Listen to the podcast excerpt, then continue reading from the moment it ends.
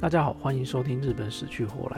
再过一段时间呢，就要到农历年了，相信不少人啊都计划领完年终奖金，就要跳槽到新的公司了。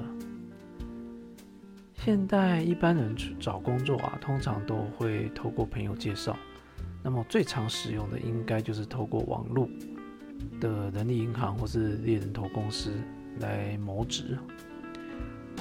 比起二三十年前啊，还得用书信往返的方式啊，这个网络真的是非常方便哦。那大家有想过吗？如果你出生在日本的江户时代，你想要找一份工作的时候，你该怎么办呢？这时候啊，我们就会请这个万事屋来帮忙啦。没错哦，就是你想的那个万事屋哦，就是在超人气漫画和动画的《银魂》中出现那个万事屋哦。感觉上万事屋好像啥都能做，跟便利屋、任意屋都是一样的意思啊。从打扫清洁、带狗散步、除虫除草到遗物的整理都可以，不需要什么特别的认证资格，也不需要政府公认的营业证明，就像数二科哦。总之就是什么都做就对了。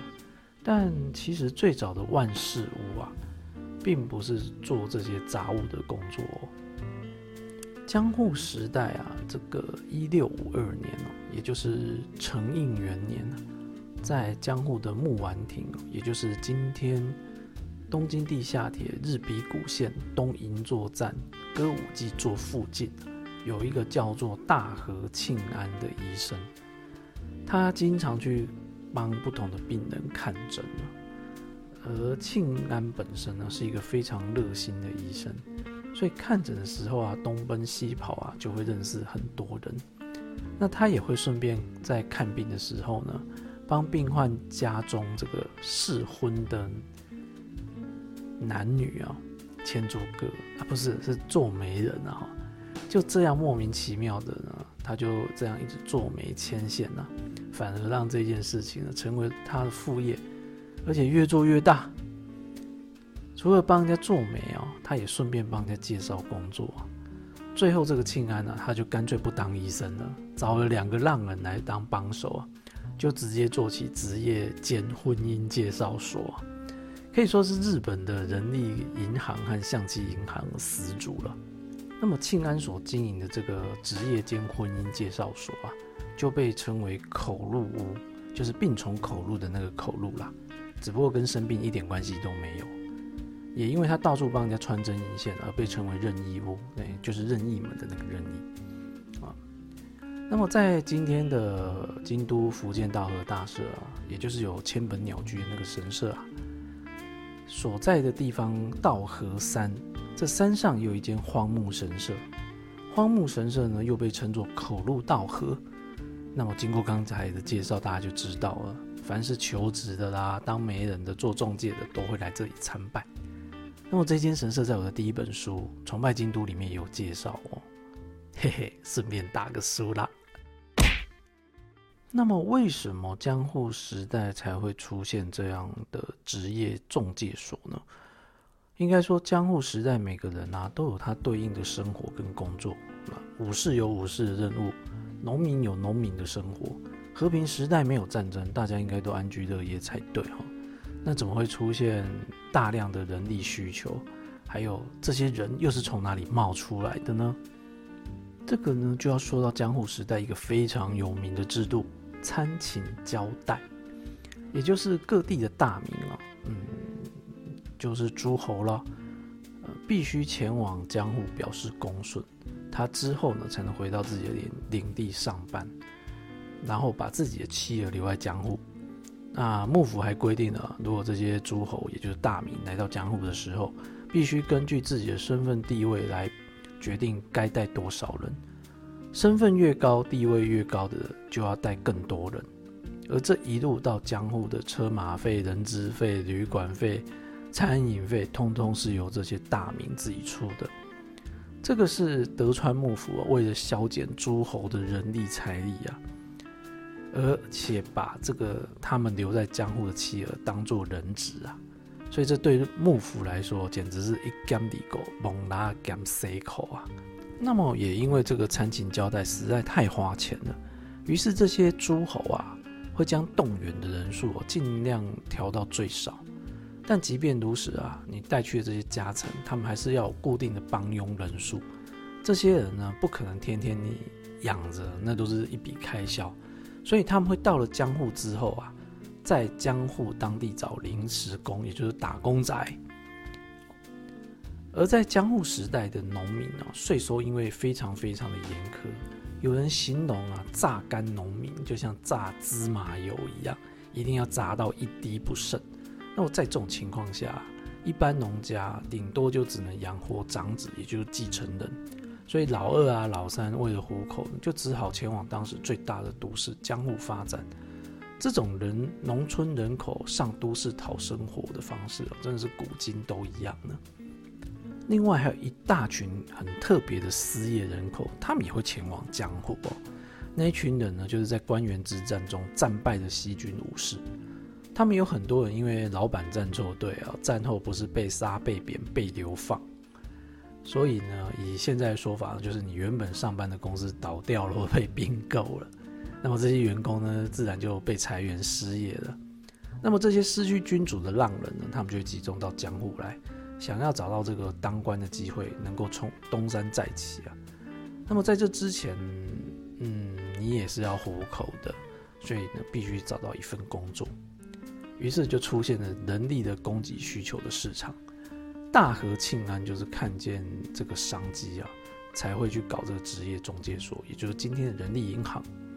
那么从大和庆安开了第一间人力银行后的两百年，也就是一八五一年，在江户的人力银行业者呢，就已经高达四百八十二个了。当时江户有一个流行语。叫做婀娜的身川，勇敢的神田，恶人的饭田町。因为当时身川附近啊，住的都是一些艺人，对，歌舞伎演员，还有妓女，所以呢，就是婀娜多姿。而神田当地啊，住着很多职人、匠人，还有火消人族，就是今天的消防队，所以都是很勇敢、很有脾气、很自豪的一群人。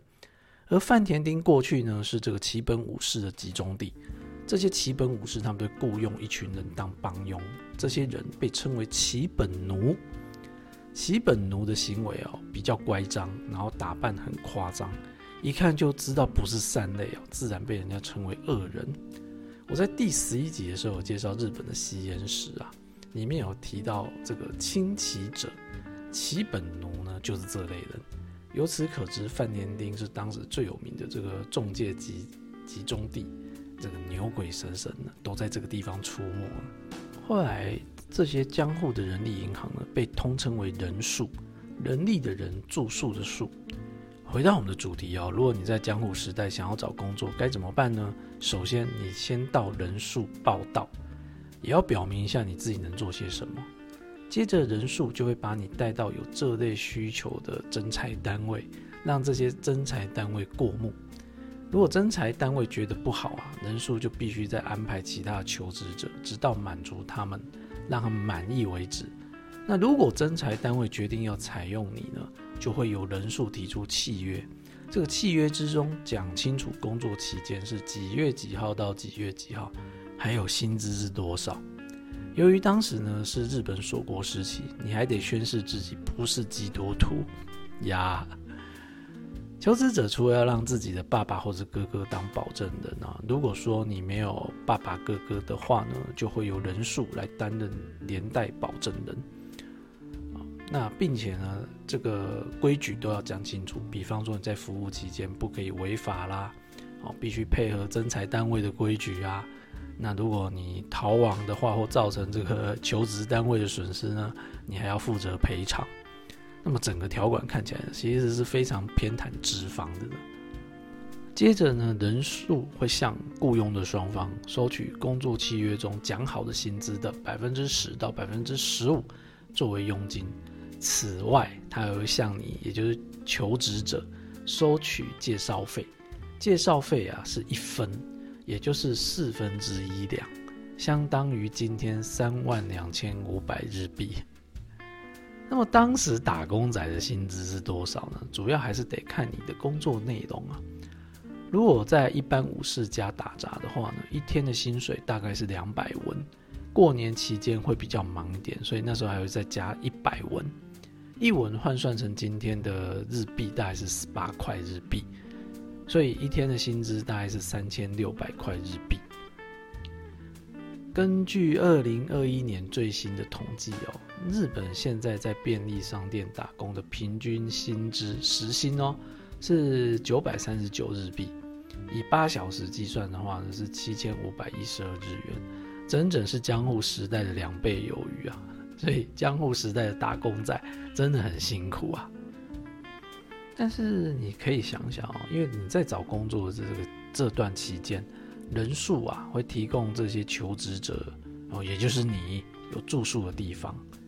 毕竟很多人都是离乡背景来到江户的，所以收取这样的费用好像也不是很过分啊。虽然当时的江户人还是吐槽人数根本就是吸血鬼。后来这个人数啊，产之后就产生了一些社会问题哦。